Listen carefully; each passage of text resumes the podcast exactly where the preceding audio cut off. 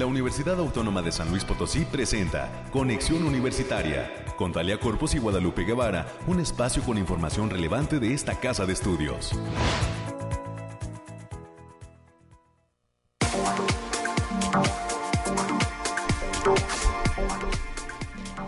Llegamos a la mitad de la semana, hoy es miércoles 26 de octubre del año 2022. Muy buenos días a todas las personas que amablemente ya nos acompañan aquí en Conexión Universitaria. Soy Talia Corpus y le agradezco el favor de la sintonía a través de las frecuencias de casa, el 88.5 de FM y el 1190 de AM Radio Universidad, con cobertura en la ciudad capital y el área conurbada.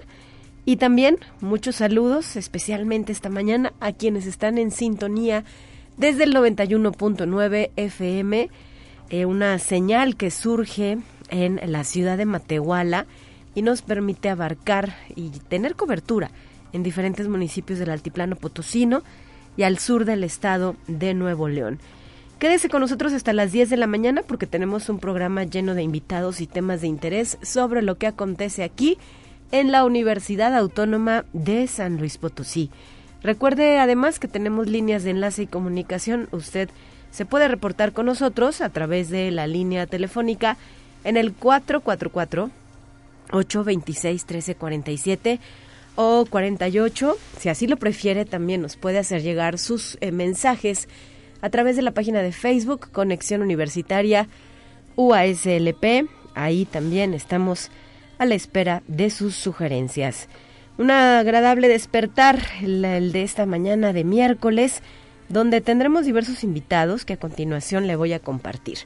A las 9.20 de la mañana estaremos platicando con investigadores de la Facultad de Ciencias Sociales y Humanidades.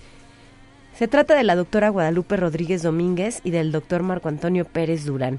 Ellos nos traerán todos los detalles sobre este coloquio internacional del papel a lo digital Nuevas perspectivas humanísticas para la cultura impresa hispánica de los siglos XVI a XIX, que está ya muy próximo a iniciar eh, justamente allá en las instalaciones de la Facultad de Ciencias Sociales y Humanidades en lo que es la zona universitaria Oriente. A las 9.30 de la mañana tendré la oportunidad de platicar con el doctor Flavio González Ayala, él es investigador de la Facultad de Economía y nos va a brindar algunos datos sobre el panorama para Reino Unido con el arribo de su nuevo primer ministro, Rishi Sunak, que ha dado muchísimo de qué hablar tan solo en cuanto fue eh, pues electo para este gran cargo como lo es el primer ministro, que incluso se dice es mucho más rico que el propio rey eh, Carlos. Así es que tendremos los detalles en la voz de este experto investigador de la Facultad de Economía, el doctor Flavio González Ayala. En el último segmento, lo que corresponde a los temas culturales, hoy vamos a recibir en estos micrófonos al maestro Diego Rafael López Castillo. Es docente del Departamento de Arte y Cultura. Nos va a compartir información sobre lo que fue pues la obtención del Premio Municipal de Pintura 2022, recientemente otorgado por el Ayuntamiento de San Luis Potosí. Solo hubo un ganador y se trató de él, del maestro Diego Rafael López Castillo. Esto y nuestras secciones de siempre, las que usted ya conoce, las cuestiones climatológicas, las noticias universitarias con la licenciada América Reyes, los temas nacionales y nuestra pequeña dosis de ciencia para concluir la emisión es lo que también dará forma a nuestro programa. Gracias por el apoyo al ingeniero Freino Ochoa, nuestro productor, y en los controles técnicos, Anabel también está ya con nosotros esta mañana. Son las 9.5 y vamos a iniciar con la primera sección de hoy.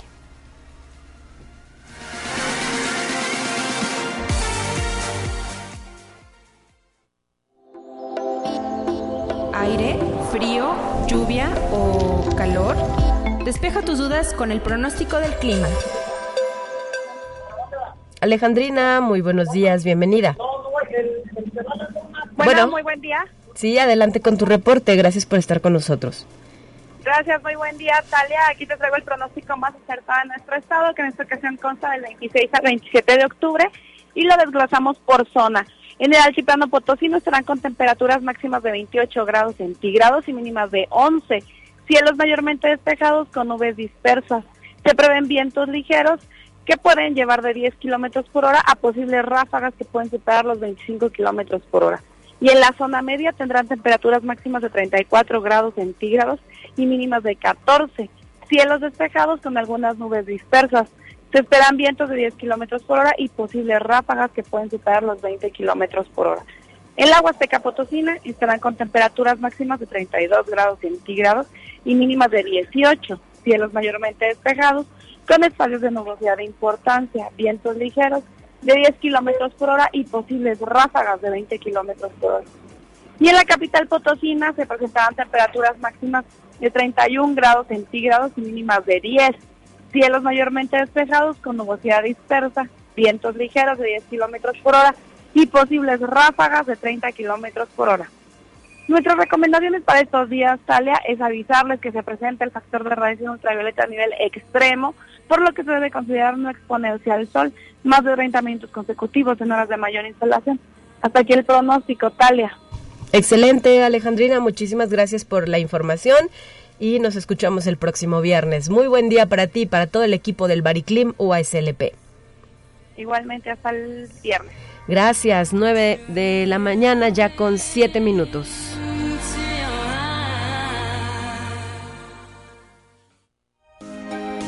Escucha un resumen de Noticias Universitarias. Gracias por estar en cabina. Muy buenos días, América Reyes. Bienvenida. Hola Talia, muy buenos días. Pues ya, ya efectivamente ya mitad de semana, ya poquitos días para que concluya este mes de octubre y ya se nos acabó el año prácticamente. A poco de que esto suceda, ¿verdad? Solo ah. dos meses más y un unos puentecillos por ahí. Unos puentecillos por ahí, pero ya esto ya esto ya más va más para allá que para acá. Mientras tanto, pues vamos a darle la información.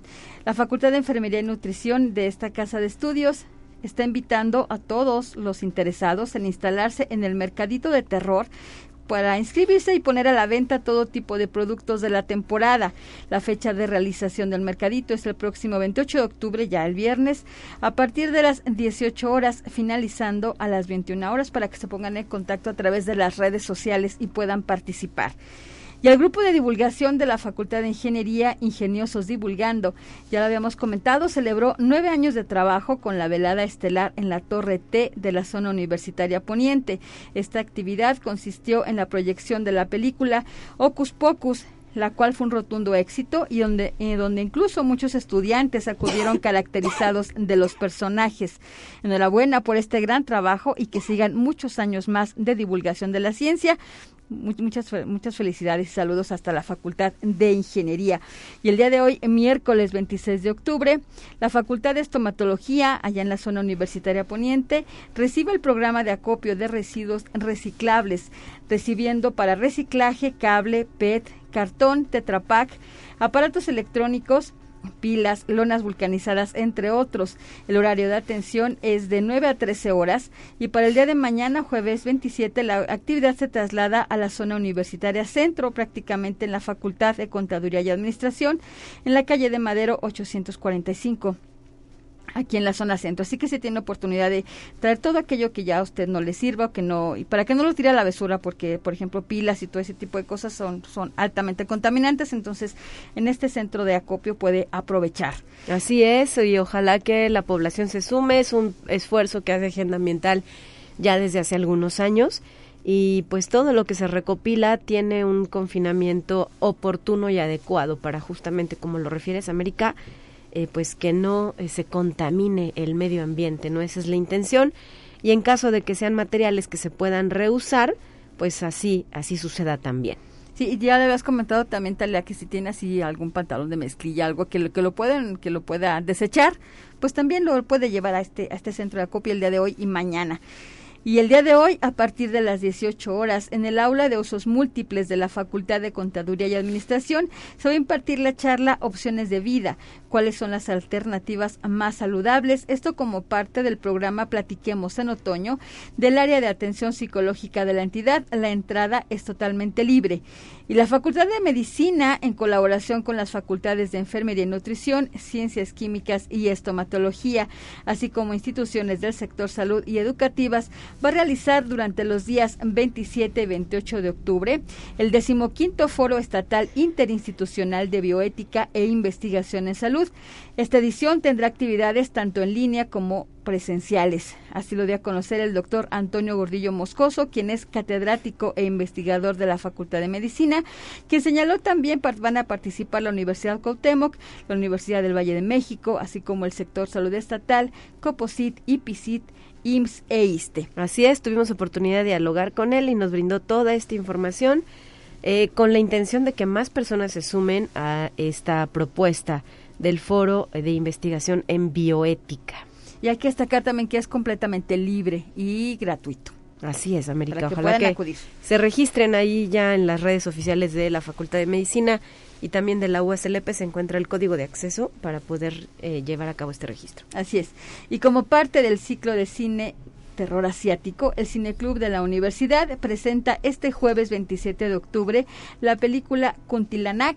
Esta fue eh, realizada en el 2018 y su país de origen es Indonesia. Este filme está basado en una película de una antigua leyenda de Malasia e Indonesia, donde cinco niños descubren que un antiguo espejo de su orfanato alberga un malvado espíritu que secuestra niños y los encierra en su interior. La cita es a partir de las 18.30 horas y se va a llevar a cabo en el auditorio Rafael Nieto Compeanes, aquí a un costado del edificio central de esta casa de estudios. el costo es entrada general 15 pesos, estudiantes e INAPAM 10 pesos. Nada más les solicitamos traer su cubrebocas. Por favor, y, pueden eh, este, ver esta, esta, esta serie, este ciclo de cine que dicen que está, para los, los amantes del cine de terror, dicen que está muy bueno. Anabel lo acabó de confirmar, dice que sí. Y para nosotros que no nos gusta nomás de lejos. Sí, sí, ya, nos quedamos con el exorcista y hasta ahí ya. Ya fuera de eso, ya del, del aro para acá ya no nos gusta tanto. Entonces sí que para que pueda venir a, disfrutar de, estas, de este cineclub. Y bajo la dirección del maestro Alfredo Ibarra, la Orquesta Sinfónica Universitaria va a presentar la Sinfonía número 7 en la en La Mayor de Ludwig van Beethoven. La cita es este viernes 28 de octubre a las 8 de la noche en el Centro Cultural Universitario Bicentenario. La entrada es completamente libre, gratuita, pero se solicita la utilización de cubrebocas por tratarse de un espacio cerrado. Ya bueno, ya hemos recibido este indicaciones de que pues, se puede andar este, sin cubrebocas en espacios abiertos, pero para en este caso mejor llévese su cubrebocas, por favor, y llegue temprano. Sí, lo es, son recomendaciones de expertos de nuestra institución y de otros puntos del país en el sentido de continuar con el uso de cubrebocas. América, por ejemplo, tú y yo en este momento lo estamos llevando al ser esta la cabina de Radio Universidad, un espacio cerrado, debemos respetar los lineamientos y en cambio, si camináramos por algún pasillo del edificio central, pues podríamos no traerlo, ¿verdad? Aunque lo ideal ahora es portar de nueva cuenta este cubrebocas porque pues se acerca el repunte, ya viene eh, esto que se ha pronosticado como un incremento de los casos de COVID-19 y con ello la llamada sexta ola. Así es, así que sígase cuidando, sígase vacunando y sígase cuidando, por favor. Y perdóname, ya que hablas de vacuna, déjame eh, pues hacer el comercial, porque los servicios de salud de San Luis Potosí nos están invitando a la población a la vacunación contra influenza. En el caso del eh, centro Juan H. Sánchez, el de Calzada de Guadalupe, número 530, la vacunación es de lunes a viernes de 8.40 de la mañana a 6 de la tarde y está dirigida específicamente a grupos de riesgo como es niñas y niños mayores de 6 meses, menores de 5 años, embarazadas, población de 60 años y más, personal de salud y personas con comorbilidades. ¿Qué es esto? Pues quienes padecen diabetes, hipertensión, inmunosupresión, obesidad, etcétera. No se olvide usted que las vacunas salvan vidas y también eh, pues se aplica esta vacuna en otras sedes en la capital potosina y en Soledad de Graciano Sánchez, que son eh, pues los centros de salud de eh, los servicios de salud de San Luis Potosí, las áreas gubernamentales. A nivel interno, también la propia institución, como ya fue el caso, pues ha tenido, ha venido desarrollando esta campaña de vacunación contra influenza en diversos puntos de, y sedes universitarias. Por ejemplo, a nosotros el pasado viernes aquí en Edificio Central nos tocó que nos aplicaran el inmunológico y para mayor información eh, puede visitar la página si se trata de eh, pues comunidad USLP del Centro de Salud Universitario donde justamente se está eh, divulgando pues estas sedes para la vacunación de la influenza estacional que también se aplica en el propio centro de salud ahí en zona universitaria poniente de lunes a viernes de 8 de la mañana a 6 de la tarde para la población UASLP América. Así está, Y bueno, continuando con la información, y ya finalmente, la gran final de Unicanto ya tiene fecha y será el próximo 25 de noviembre. No se la pueden perder a partir de las 19 horas en el Centro Cultural Universitario Bicentenario. Pueden revisar quiénes serán los talentos consolidados y en formación que serán parte de una noche inolvidable. Recuerden que los aplausos sí cuentan, pues otorga el premio del público, así que no se pueden perder de esta gran final. También este, le recordamos llevar su cubrebocas, porra, matraca, lo que tenga que llevar y apoye a su favorito o favorita. Así es, un certamen con mucho arraigo entre la comunidad USLP que tuvo una cantidad importante de participantes y llega ya ese momento como lo es la gran final después de las semifinales que se realizaron la semana pasada aquí en el auditorio Rafael Nieto, ¿verdad? Ahí fue la sede pero el gran, gran momento será en el Bicentenario. En el Bicentenario, así que pues enhorabuena y mucha suerte para todos. Y diversas estudiantes de la licenciatura en enfermería con orientación en obstetricia del campus Tamazunchale realizan servicio social en las áreas de salud de los municipios de Tamazunchale, Tampacán y Matlapa, en seguimiento del convenio de colaboración firmado por la Universidad Autónoma con dichos ayuntamientos. Así lo dio a conocer el director del campus, el maestro Oscar Fernández Pérez Tejada. Pues enhorabuena también para estas chicas que están haciendo esa labor social y sobre todo estos municipios que tanto lo, lo requieren y el Centro de Información en Ciencia, Tecnología y Diseño del Sistema de Bibliotecas, que se localiza en la zona universitaria poniente, está invitando al público en general a participar en la charla sobre las personas sordas y la lengua de señas mexicanas.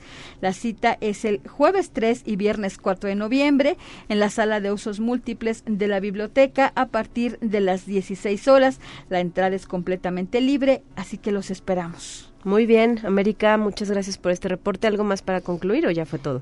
Con eso concluimos, Talia. Perfecto, muchas gracias, 9 con 18.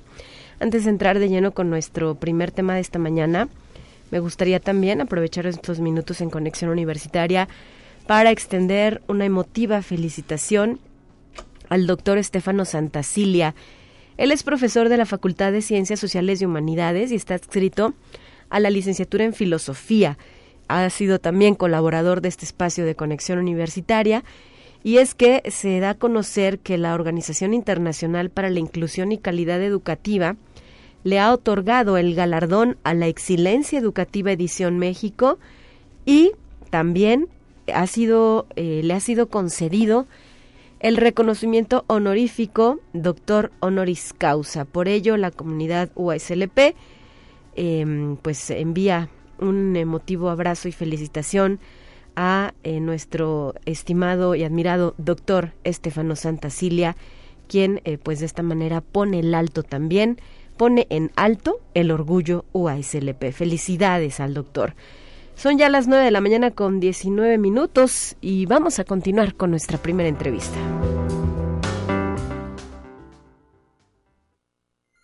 Te presentamos la entrevista del día. Justo hacemos enlace hasta la Facultad de Ciencias Sociales y Humanidades, donde nos acompaña, con quien tengo el gusto en la línea telefónica. Bienvenido, buenos días. Hola, buenos días, Talía. Hola, doctora Guadalupe Rodríguez Domínguez. Ya estás con nosotros preparada para esta participación porque eh, pues están cocinando un coloquio internacional que ya está próximo a suceder. ¿Qué información nos puedes brindar sobre este evento? Eh, pues mira, Talia, este coloquio internacional del papel de lo digital, nuevas perspectivas humanísticas para la cultura impresa hispánica de los siglos XVI al XIX, se organiza en el marco del proyecto que dirijo, que es un proyecto eh, de CONACYT Ciencia Básica, sobre tipo bibliografía mexicana del siglo XVII. Y bueno, básicamente en este coloquio vamos a estar hablando sobre la cultura impresa, la cultura impresa hispánica y estas perspectivas que estamos utilizando eh, y que estamos aprovechando de las nuevas tecnologías y de las humanidades digitales para estos estudios.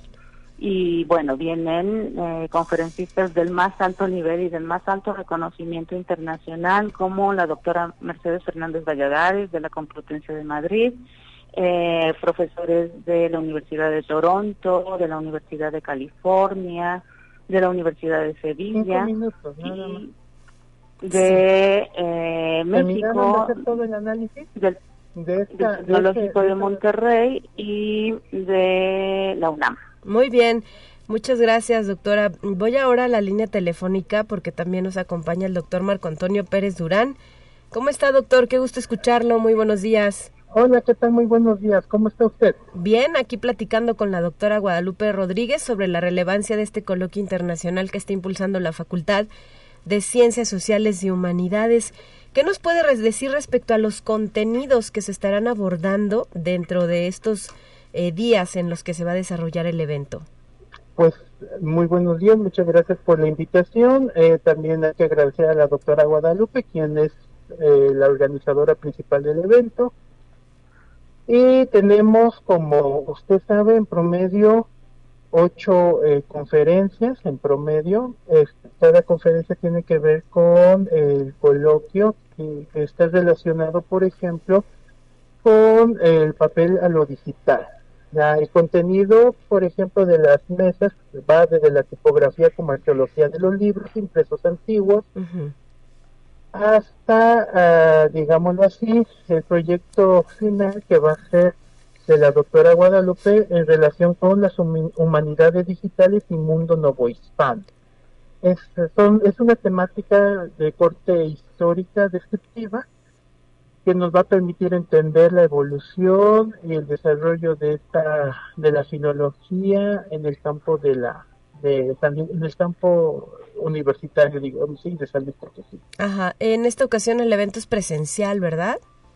Sí, así es, pero también estaremos transmitiendo vía Facebook Live para quienes no puedan acompañarnos de manera presencial. El evento se realizará en los días 27 y 28 en un horario de 9 de la mañana a 4 de la tarde. Es decir, que están prácticamente a 24 horas de arrancar. El día de mañana estaría iniciando este coloquio internacional del papel a lo digital. Así es, mañana es, estamos, eh, pues, como lo dijo usted acertadamente, 24 horas. Vamos a tener la visita del rector, quien va a inaugurar la, el coloquio, y la primera conferencia magistral de la doctora Mercedes Fernández Valladares, relacionado con la tipografía como arqueología de los libros impresos antiguos, siguiendo el rastro a los tipos de un ignoto misal preventino. Ella es de la Universidad Complutense de Madrid. Entonces es una de las es la conferencia magistral y esperamos que nos acompañe. Perfecto. ¿A través de qué página de Facebook se llevarán a cabo las transmisiones, doctor? A través de la página de la universidad. Muy bien. ¿De la propia facultad? No, no, no, de la universidad, de la Universidad de Ingeniería, del Centro de Videoconferencias de la Universidad de San Luis Ok, del sistema de bibliotecas, para ser exactos, ¿verdad? Sí, Muy bien, perfecto. ¿Hay, eh, ¿Nos puede proporcionar su línea telefónica o correo electrónico por si existe el interés de tener más detalle de este evento? Sí, ustedes nos pueden comunicar o al público en general nos puede se pueden comunicar con nosotros al correo marco.durán arroba uaslp.mx. Ahí mismo nosotros este, les daremos más información sobre el evento y eh, les daremos el enlace para que puedan conectarse a través de Facebook Live. Perfecto, muchísimas gracias, doctor Marco Antonio Pérez Durán, por esta participación aquí en Conexión. Muchos saludos, hasta la próxima. Hasta luego, chao. Gracias, hasta luego. No, doctora, usted todavía no me cuelgue. Ah, me cuelgo. Perfecto, ya me estoy despidiendo. Nos quedan cinco minutitos para concluir con esta charla. Eh, la intención era que pudiéramos terminar la, la conversación con el doctor. Sabemos que está también en clases. Y eh, pues, eh, doctora, ¿qué más nos recomienda de este coloquio? Si usted, yo sé que no se va a perder ninguna conferencia, pero eh, pues, ¿cuál nos puede recomendar? Y también, ¿a quiénes, a qué tipo de especialistas, de profesionistas les podría interesar estar pendiente de este coloquio? Eh, bueno, Talia, enseguida te lo digo, nada más quisiera agregar sobre la transmisión. También vamos a tener transmisión vía Zoom y los interesados se pueden comunicar con el doctor Marco Durano conmigo a mi correo guadalupe.domínguez.uaslp.mx para que los inscribamos y les podamos dar el código de acceso. Y ahora sí contesto tu pregunta. Sí. Eh, este coloquio sí es bastante especializado, eh, pero las conferencias las puede entender eh, el público en general. Así que cualquier persona que esté interesada en el, en el mundo hispano en el libro hispano y en la cultura impresa, puede acceder a esta información sin mayor problema. Eh, van a estar muy interesantes. Realmente, evidentemente yo no me voy a perder ninguna conferencia, pero eh, sobre todo lo importante es que tenemos diversas disciplinas. Es un coloquio interdisciplinario y multidisciplinario en el que vamos a hablar eh, como tema base de la cultura impresa, pero eh, con diferentes perspectivas de abordaje que nos eh, ofrece nueva información sobre un mismo producto que es la cultura impresa, ¿no? Entonces, eh, por ejemplo, la conferencia magistral no se la pierdan, por favor, porque eh, habla de estas posibilidades que tiene la tipobibliografía, es decir, esta combinación del estudio tipográfico con el estudio bibliográfico para eh, identificar impresos que no tienen datos editoriales, que no se sabe cuándo se imprimieron, cómo se imprimieron quiénes fueron los responsables y esto nos ayuda a construir una nueva historia del libro mucho más precisa y, mucho más interesante también, porque es una cuestión como detectivesca, ¿no? Así como eh, a partir de, de, de, ir rastreando mucha información, como si fuera un detective, se, se logra construir el nuevo conocimiento a partir de este esta cultura impresa. Entonces, por favor, no se la pierdan, va a estar muy interesante. Y todas las demás también tenemos eh, la conferencia sobre los libros, que la noticia de los libros eh, que hubiese en la tierra, que habla sobre la construcción de las bibliotecas, cómo se construían las bibliotecas en este momento, quién eh, quién tenía bibliotecas, cuáles eran los temas que les interesaban a este esta cultura novohispana, súper interesante también. Eh, la otra conferencia sobre vocabulario bibliográfico en los primeros libros latinoamericanos. Es una investigación hermosa ah, y eh, también muy minuciosa a propósito de cómo eh, se va construyendo este vocabulario bibliográfico en México a partir de la llegada de la imprenta y ah, toca temas de lenguas indígenas, que esto me parece maravilloso, como en los libros de lenguas indígenas se empieza a crear una cultura sobre el libro impreso, ¿no? También tenemos eh, sobre el grabado guadalupano, ¿no? La función del grabado de la Virgen de Guadalupe en el libro Nuevo Hispano y cómo esto provoca eh, una devoción específica. Asimismo sobre los sermones, ¿no? Cómo es importante el sermón impreso para construir una cultura católica, que es nuestra cultura eh, predominante. también cómo llegan las tipografías que se usaron en Europa o en otras latitudes y que se utilizan ya en los libros impresos hispanoamericanos. Y después transitamos hacia la parte digital. Ahora sí, ¿para qué sirven todos los procesos de digitalización y difusión eh, y de los repositorios digitales eh, para la investigación, para la preservación del patrimonio documental y cómo se visibiliza todo esto para el público en general? Perfecto. Y la última pregunta, doctora, y porque ya se nos terminó el tiempo, es a quiénes les puede interesar este tema. Ah, bien, a todos los historiadores, a todos los editores, a todas las personas que se dedican de alguna manera eh, a la cultura del libro. Cualquier persona interesada en el libro, que digamos que es todo el mundo, puede tener acceso a este a esta información, les va a contribuir mucho, estoy segura, pero todos los profesionistas del libro, de la edición, de la historia del libro, eh, de la tipografía, seguro que encontrarán interesantísimo todo lo que hacemos y de las humanidades digitales también, ¿no? Todos los que están interesados en repositorios y en cuestiones digitales para aplicarlas al libro. Perfecto. ¿Cuánta gente va a asistir a este coloquio internacional? Pues todavía no sabemos porque tenemos pues toda la población estudiantil de nuestra facultad que esperemos que esté interesada y que asista. Y bueno tenemos muchos interesados eh, de internacionalmente no que, que nos han dicho que se van a conectar pero la mayoría eh, se conectan vía Facebook Live no los que están fuera de aquí. Bueno pues que sea un éxito este coloquio internacional. Doctora Guadalupe Rodríguez Domínguez muchas gracias por habernos acompañado en esta ocasión Muchísimas gracias, Talía, por el espacio y saludos a todos. Los esperamos a todos por aquí. Claro que sí, 9 de la mañana ya con 31 minutos. Vamos a una pausa y volvemos con más. Esto es Conexión Universitaria.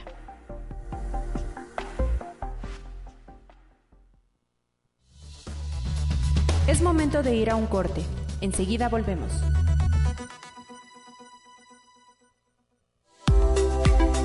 Continuamos en conexión. Volvemos con más temas. Te presentamos la entrevista del día. Hacía rato que no platicábamos con el doctor Flavio González Ayala, investigador y docente de la Facultad de Economía, quien ya nos acompaña en la línea telefónica en esta ocasión para abordar un tema por demás interesante. Lo que pinta el panorama, el futuro para Reino Unido con el arribo de su nuevo primer ministro, Rishi Sunak. ¿Cómo estás, eh, Flavio? Bienvenido, buenos días.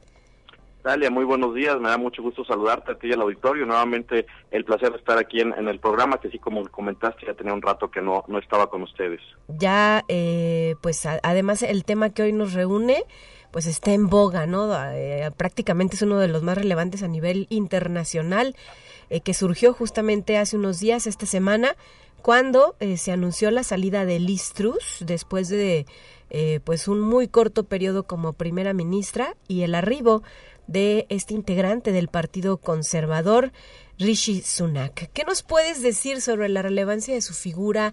¿Quién es? ¿A qué se dedicaba? Y pues cómo va a incidir esto en la perspectiva que pueda tener de cómo llevar un país como lo es Gran Bretaña. Mira, eh, es muy interesante la figura de Rishi Sunak porque es para empezar es un hombre muy rico. Eh, eh, el día que fue a presentar su, nombramiento ante el, rey Carlos III, eh, algo que llama la atención es que Richie Sunak es más rico eh, y, la, y su esposa que el, el propio rey y su esposa.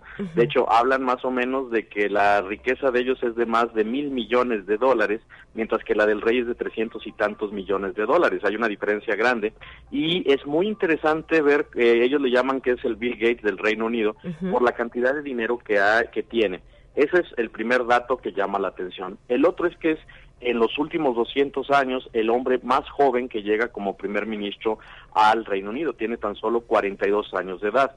Después de eso, el tercer dato también interesante es que es el primer hombre no caucásico que llega al, eh, al, gobierno del Reino Unido. Es decir, es un hombre que es de origen, sus padres son de origen indio y, y también que practica la religión hindú. Entonces, son muchas cuestiones que llaman la atención, pero que al mismo tiempo, ante todo esto que es diferente a la, a la estructura de la gente que eh, ha gobernado el Reino Unido, es interesante que es un hombre que estuvo en las mejores escuelas, en la escuela privada más importante del Reino Unido y también estuvo en Oxford y estudió un MBA en, en Stanford en Estados Unidos, es decir, es un hombre privilegiado que además estuvo en, la, en Goldman Sachs como analista y que conoce muy bien de finanzas. Él estuvo en el, en el gabinete de Boris Johnson eh, como ministro de Economía y Finanzas y él manejó mucha, sobre todo en la pandemia, muchas de las cuestiones financieras donde tuvieron que dar incluso apoyo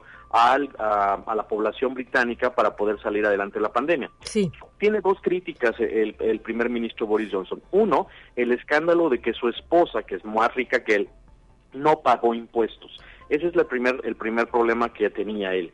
Y el otro es que también estuvo acusado de las fiestas en las que se participó, aquellas fiestas que tuvo Boris Johnson, en las cuales este pues todo el mundo salió como medio golpeado. Pero a final de cuentas, es con todo y eso, llega a, a liderar el Partido Conservador en el Reino Unido. Ahí yo sí quiero explicar cómo se gobierna en Reino Unido, porque es no es por voto directo. El, Reino, el Reino Unido eh, se elige, primero, hay que entender que el jefe de Estado es el rey, símbolo de la nación, y el jefe de gobierno es el primer ministro.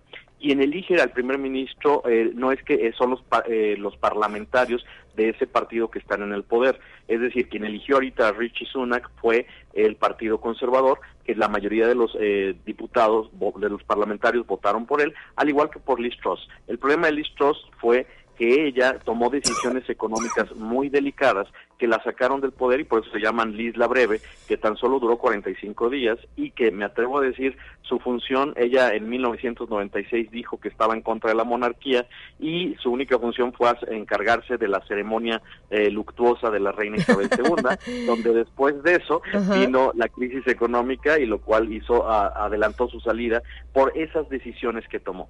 Hoy vemos a un eh, Richie, a un, al actual primer ministro que va a tener que tomar medidas rígidas, porque hay una tormenta económica en, el Reino Unido, tiene que tomar el liderazgo del Partido Conservador, tiene que enfrentar la economía, va a tener que subir impuestos o bueno, va a tener que hacer recorte presupuestal y todas estas medidas que se tengan que tomar en lo económico afecta definitivamente su su, la, su periodo en el gobierno porque ya el partido o los laboristas, el partido opositor está exigiendo elecciones de inmediato. Para llegar, llegar a esto, yo creo que se van a tener que tardar, bueno, va, va a pasar algún tiempo, pero ya el partido eh, opositor dice, hay que, tiene que haber elecciones para que en estas elecciones se pueda elegir un nuevo liderazgo, porque las decisiones que tomaron, que ha tomado el Partido Conservador no han sido las adecuadas y estamos sumidos en una crisis.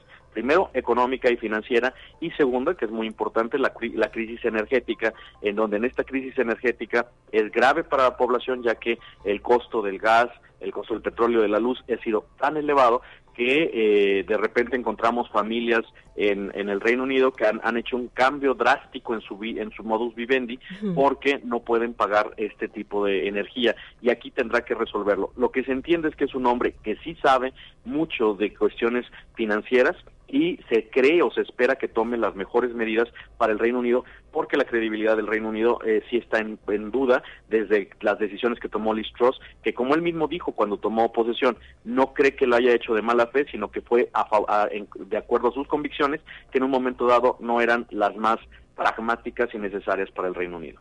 Con esto que nos relatas, doctor Flavio González, eh, eh, ¿cuánto tiempo podría gobernar Rishi Sunak y después él podría participar en la contienda de nueva cuenta?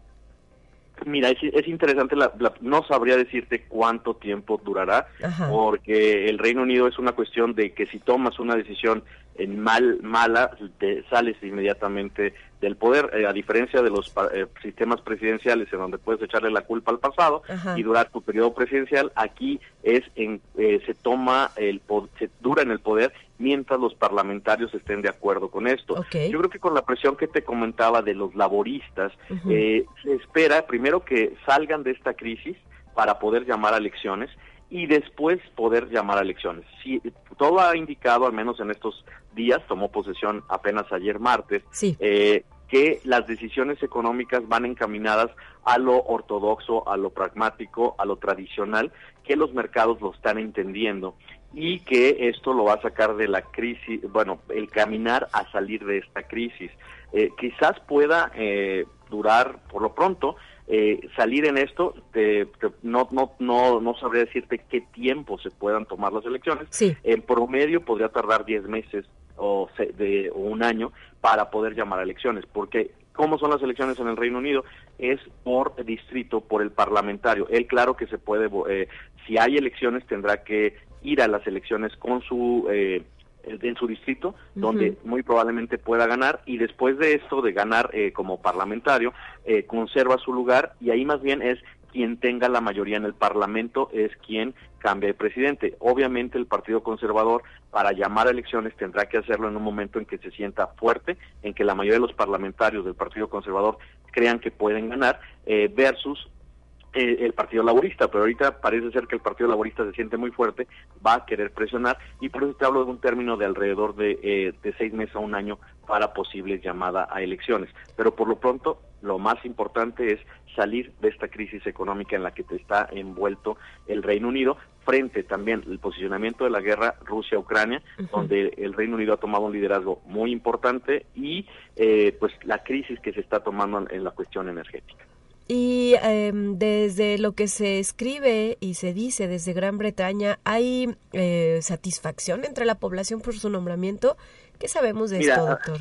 Estaba, estaba viendo varias, varios eh, videos de cómo lo estaban eh, posicionando y una, una televisora española hace un juego de palabras, una nube de palabras, la respuesta que sale cuando tienen el pensamiento de, de, de Richie, eh, del primer ministro, sale la palabra rico, precisamente rich, que los, todos los británicos lo consideran un hombre muy rico, y después las siguientes palabras que van aceptando es un ok, un está bien y un lo hará bien. Es decir, sí tiene esta aprobación eh, de, de, al menos de los de los parlamentarios, tiene la aprobación del, del lugar a donde está llegando y parece ser que si toma las medidas económicas adecuadas tendrá el apoyo popular. Sin embargo, creo que cuando uno hace medidas económicas drásticas, la población no lo entiende. Es como cuando tu papá te dice que no te va a dar dinero para el fin de semana, este, pues te vas a molestar. Pero hay que entender la gravedad de la situación. Entonces, creo que va a haber recortes, creo que no va a ser popular y esto es lo que sí pudiera poner en peligro su, eh, su gobierno, eh, el periodo que pudiera durar. Interesante lo que nos planteas, doctor Flavio González Ayala, y eh, decisiones como esta que se han tomado en Gran Bretaña, ¿cómo impactan en el resto del mundo? ¿Por qué es relevante tomar estos temas, por ejemplo, aquí en México? ¿no? ¿Por qué tenemos que voltear a ver lo que sucede en otras naciones? Mira, hay que entender que el, Reino Unido fuera, Londres en particular, era el centro financiero del mundo. Eh, es decir, el, el, centro financiero se movían las finanzas y desde que sucede el Brexit y sale el Reino Unido de la Unión Europea, él eh, ha perdido esa fuerza y se ha trasladado mucho de esta cuestión financiera a donde está el banco, el Banco Central Europeo, que es Frankfurt. Entonces, ellos quieren a hoy en día retomar ese, ese posicionamiento y ese liderazgo.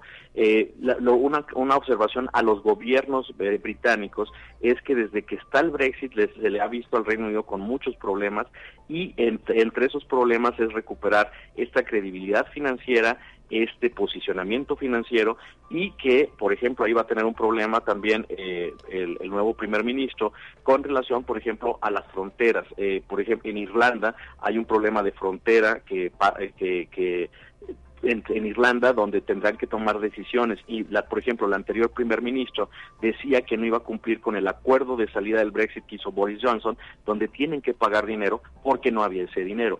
Esto ahorita eh, el actual primer ministro no ha dicho nada al respecto pero sí me llama la atención que él también eh, fue pro Brexit y es pro Brexit es decir es, está de acuerdo en la salida del Reino Unido de la Unión Europea a pesar de que mucha de la problemática que tiene su país ha sido desde que sale de la Unión Europea uno de ellos, por mencionaré otro problema, es que en, Escocia se quiere separar para poder integrarse a la Unión Europea. Esto no está a corto plazo, pero sí está en un plazo un poco más lejano. Entonces, a observar todo este contexto internacional y entender también la relación que México tiene con el Reino Unido, que recordemos, tenemos uno, eh, cuando sale del Brexit hizo un nuevo tratado de libre comercio entre México y la Gran Bretaña.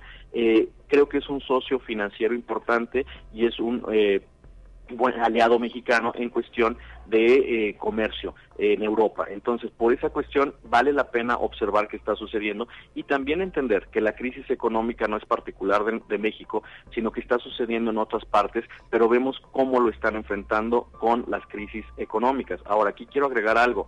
Eh, entender que eh, en, plena guerra entre Rusia y Ucrania, los liderazgos en, en Occidente se ven algo endebles. Es decir, vimos la, la, salida de la ex primer ministra Liz Truss, la llegada de este nuevo primer ministro, eh, que pues parecería que no está muy fuerte por la crisis económica. También vemos que en Estados Unidos eh, eh, Joe Biden está enfrentando las elecciones que serán en el mes de noviembre y que su partido puede perder. Y vemos que Occidente está teniendo un liderazgo un poco débil mientras en Oriente lo que está pasando en China, el que pasó este fin de semana, el, recuperación de por ejemplo Xi Jinping como eh, se reelige nuevos por cinco años y que puede ser indefinida su reelección y las pugnas allá en el poder pero con tomando mucha fuerza o vemos un Vladimir Putin también con mucha fuerza, creo que habla de lo el antagónico que hay entre qué está pasando en Rusia y China, mientras qué está pasando con los líderes de Occidente que a veces están, ahorita vemos por ejemplo que Alemania y Francia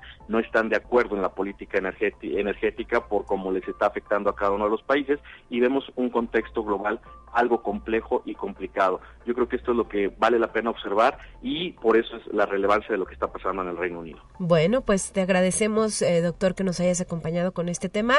Saludos a la distancia, un abrazo fuerte y hasta la próxima. Muchas gracias. Un abrazo fuerte, me ha gustado saludarte a ti y al auditorio. Saludos, bonito día. Igualmente, doctor Flavio González Ayala, experto e internacionalista de la Facultad de Economía. 9 con 47, vámonos corriendo a nuestra siguiente sección.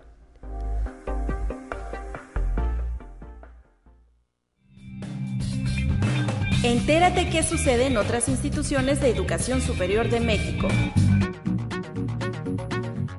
La Universidad Michoacana de San Nicolás de Hidalgo recibió la presea Constitución de 1814, con decoración que entregó la 75 legislatura del Congreso del Estado de Michoacán en el marco del 208 aniversario de la sanción del decreto constitucional para la libertad de la América Mexicana. La presea fue entregada por el gobernador del estado, Alfredo Ramírez Bedoya, al rector Raúl Cárdenas Navarro en sesión solemne celebrada en el municipio de Apatzingán, donde reiteró el agradecimiento a nombre de toda la comunidad universitaria por el reconocimiento. Conexión Universitaria. El estrés Burnout es un grave problema de salud en el siglo, así lo dijo el doctor Luis García López, quien trabaja en el Hospital Psiquiátrico San Juan de Dios durante el foro Al Rescate de la Salud Mental realizado por la Universidad Autónoma de Guadalajara. En su ponencia, el experto explicó que burnout es un padecimiento que muchos sufren, pero no son conscientes que lo tienen, y es que es un síndrome de agotamiento emocional, de despertar personalización que disminuye la realización personal y que cualquiera es vulnerable al presentarlo. El síndrome puede manifestarse por demandas crónicas y excesivas de un trabajo, estrés laboral, lo que puede ocasionar pérdida de energía que conduce al desarrollo de cuadros de ansiedad y depresión. Conexión Universitaria. La Escuela Industrial y Preparatoria Técnica Pablo Olivas de la Universidad Autónoma de Nuevo León celebró su vigésimo quinto aniversario, distinguiendo a personal administrativo y docente con 15 y 20 años en la dependencia. Durante la celebración de la Escuela Industrial y Preparatoria Técnica Pablo Olivas, se develó una placa conmemorativa por el vigésimo quinto aniversario y se realizó la toma de una fotografía con alrededor de 60 estudiantes representantes de grupo, fundada el 24 de septiembre de 1997 con el fin de darle una oportunidad de estudiar a los jóvenes del norponiente de Veracruz. Esta dependencia de la Casa de Estudios del Estado cuenta con 1.870 alumnos y 70 profesores. Conexión Universitaria. Con una clara visión sobre su futuro, el estudiante de la Universidad de Guanajuato, Yair Isaac, busca brindar clases, ayudar a su comunidad, así como generar nuevas y mejores oportunidades académicas y de desarrollo para las personas con su misma condición de discapacidad visual. Para este noble fin, Yair comenzó sus estudios en la Escuela Medio Superior Terminal en Maestro en Composición del Departamento de Música y Artes Escénicas del Campus Guanajuato de la Universidad de Guanajuato, derivado de su interés musical y el sueño que desde pequeño ha tenido de componer la banda sonora de películas.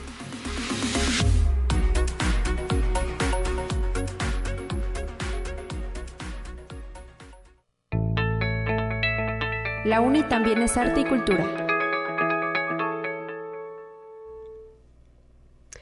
Vamos a concluir con nuestra transmisión justo con nuestro último invitado de esta mañana, el maestro Diego Rafael López Castillo, docente del Departamento de Articultura, quien ha sido galardonado con el Premio Municipal de Pintura 2022 que le otorgó el H Ayuntamiento de San Luis Potosí. Bienvenido y muy buenos días, maestro. Hola, Talia, buenos días, ¿cómo estás? Ya andamos por aquí, ¿verdad? claro. Eh, me imagino que muy contento, ¿no? Con este eh, reconocimiento que ha sido instituido desde la administración municipal a través de su área de cultura y pues que en esta ocasión decidieron entregar solo un premio y fue para ti, maestro Diego Rafael López Castillo. Sí, sí, sí, la verdad es que pues yo no me lo esperaba.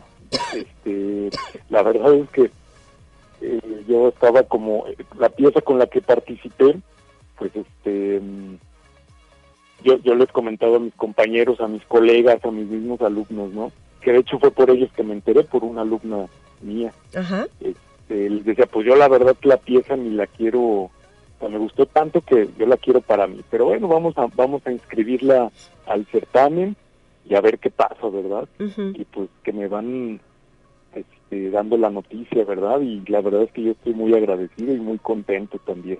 ¿Cómo se llama un gran apoyo. esta pieza con la que participas? Y si pudieras describirla, ¿cómo es? Eh, ¿Trabajas eh, con elementos figurativos, abstracción? ¿Qué tipo de paleta de colores te gusta emplear? Eh, para la gente y para quienes estamos en radio, cuéntanos, ¿cómo se ve esta pieza?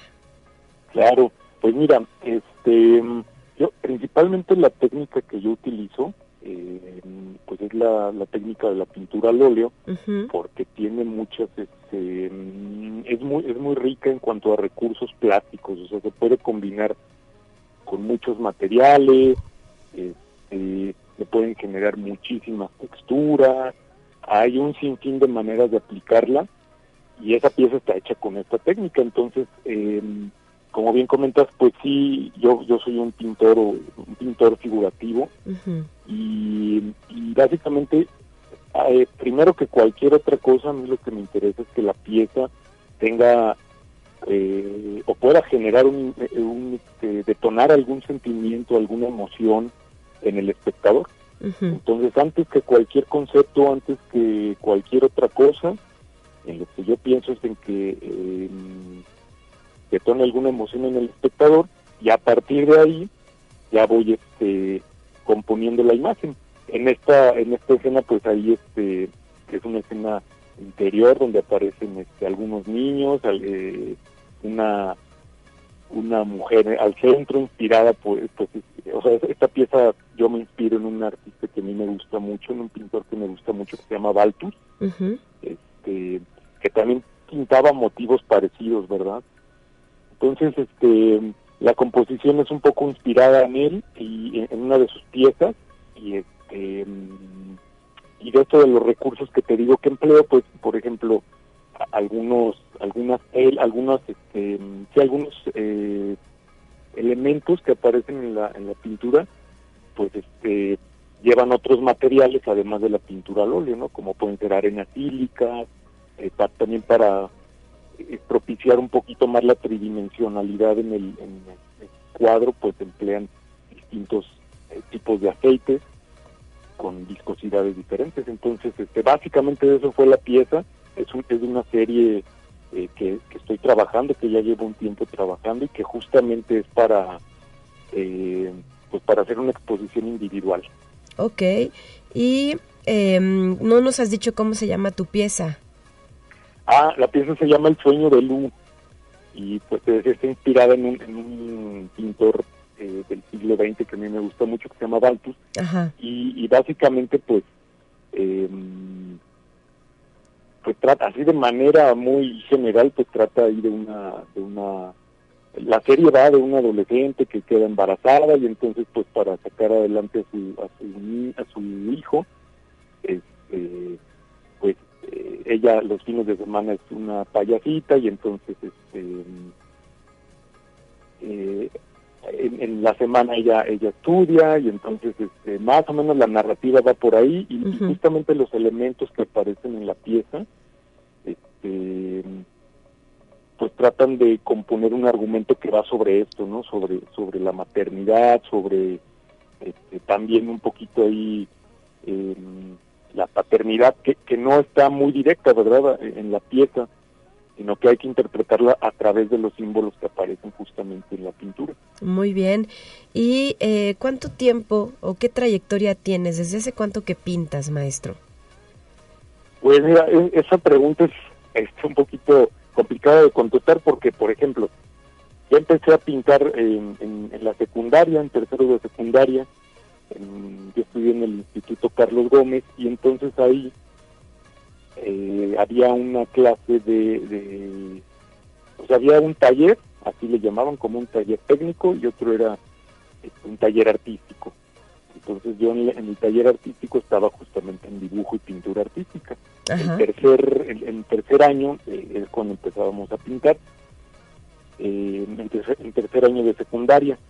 Y yo creo que para mí eso fue fue bien determinante porque la maestra que nos daba clases era bien exigente, bien, bien exigente nos encargaba un buen de tarea y eso eso me ayudó muchísimo, por ejemplo, a desarrollar cierta sensibilidad en la mano. Con el tiempo lo fui perfeccionando.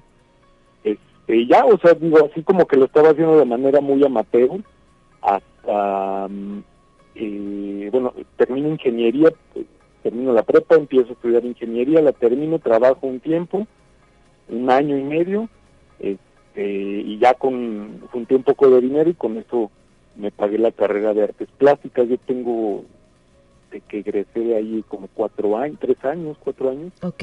Entonces más, pues digamos, formalmente, formalmente pues tengo poco en esto, ¿no? Perfecto, pero eh, pues ya hay es un galardón como es este que nos refieres. Te agradezco que nos hayas acompañado y te deseamos muchas, te mandamos muchas felicitaciones por ello. Muchísimas gracias, Talía. Hasta la próxima. Gracias. Nosotros ya nos vamos, 9.58. Mañana estará de regreso Guadalupe Guevara aquí en Conexión Universitaria. Gracias.